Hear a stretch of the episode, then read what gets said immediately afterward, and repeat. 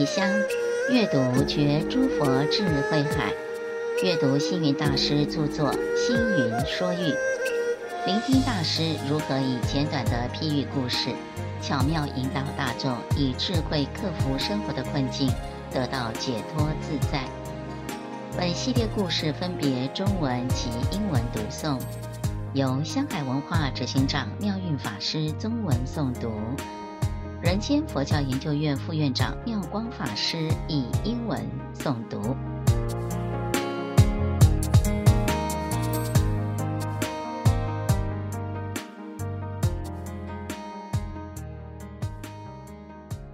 A Boy's Offering.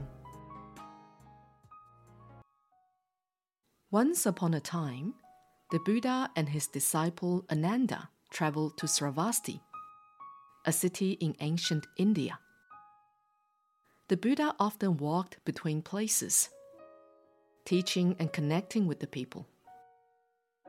This time, the Buddha and Ananda were there for an alms offering, which is a form of cultivation where the monastics went door to door to beg for food. This was a common practice in the Buddha's time. It was an opportunity for the community to practice generosity by making offerings, and in return, they learned the Buddha's teachings. As the Buddha and Ananda went around for the alms offering, they saw a group of children playing on the side of the road. The children were using dirt to build castles and houses, and they even made treasures and crops that were kept in the houses a little boy named Jaya, very focused on fashioning crops out of dirt, looked up and saw the Buddha slowly walking closer. Immediately, he thought to himself, I wish to make an offering to the Buddha. With his bare hands, he grabbed a handful of the crops he had made and walked towards the Buddha.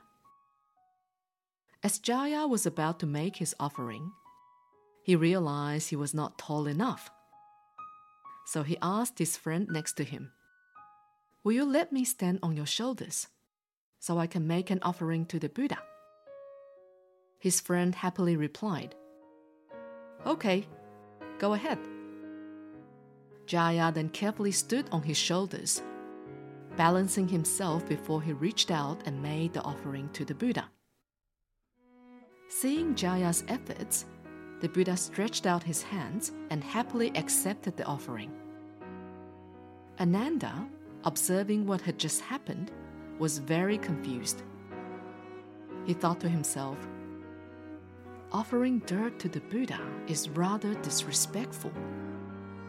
How can one even think of offering such a thing to the Buddha?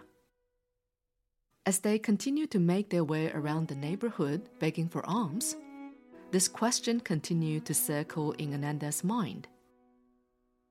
When they returned to the monastery, Ananda finally asked, Buddha, while we were on our alms rounds today, why did you accept the offering made of dirt from that boy?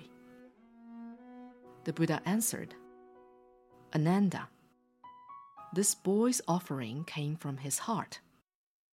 We should not look down on him he offered the dirt to me with a pure mind without discrimination. A hundred years after my death, that boy will reap the benefit of the sincere offering he made today. He will become a king called Ashoka, and the other boy that helped him shall be his closest minister.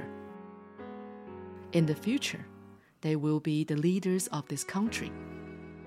They will care for the people and they will honor and respect the Buddha, Dharma, and Sangha. Moreover, they will share my relics and build many pagodas all over this country to preserve my teachings. This story highlights that what we reap depends on how we sow. Whether we attract wholesome or unwholesome karma will depend on our minds. When Jaya wanted to make an offering to the Buddha, it came from a pure heart. At that moment, the dirt in Jaya's hands was not dirt. It was what he made. In his mind, all he could think about was making an offering to the Buddha. This also teaches us not to be idle in waiting for the right moment. Sometimes we focus only on how much or how large what we want to offer is. However, it is most important that we are aware of our true intentions in the act of giving. For example, the purpose of donating $1 million may be driven by wanting recognition, demanding to have our names engraved on a plaque or the wall of benefactors. However, someone may simply wish to donate a loaf of bread in the hope that those who receive it can feel a sense of joy. In this scenario, the merits of donating the bread far surpass those of donating a million dollars. While there's a difference between $1 million and a loaf of bread, the intention behind the donations differs even more.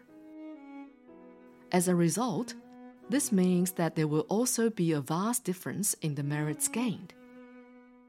In other words, we must be clear of our intentions, as wholesome, true intentions will lead us on a path towards greatness. Just as Venerable Master Xing says, there is no merit in giving millions when you wish for a reward.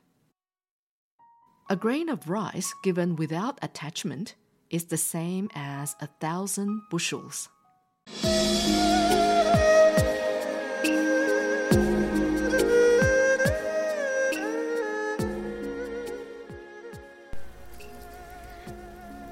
小儿师徒。有一次，佛陀跟阿难入舍卫城托钵乞时，看到一群儿童在路边玩耍嬉戏，以泥沙建造宫殿、仓库，乃至储藏在仓库里的财宝、五谷，都是用泥沙做的。这时候，有一个小孩，他远远的看见佛陀缓缓走来，布施心油然升起。立刻就从仓库取了一把泥沙做的谷物，准备供养给佛陀。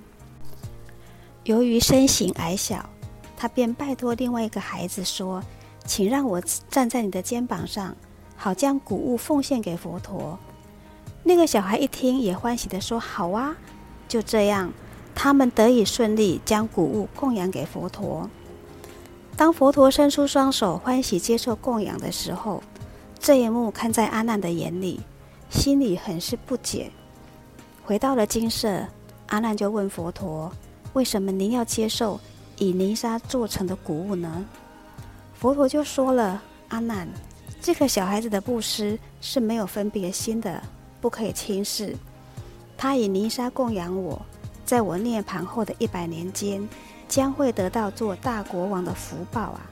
名字就叫阿育。”而另外一个儿童也将成为拥护他的大臣。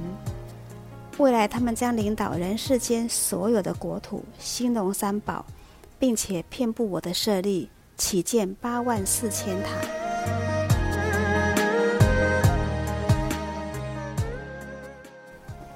所谓心田事不同，果报分胜劣。有人捐献一百万元。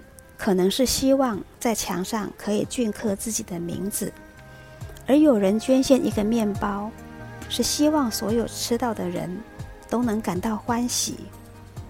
在事项上，一百万元跟一个面包虽然有差别，但是因为发心不同，功德也就有大小之分了。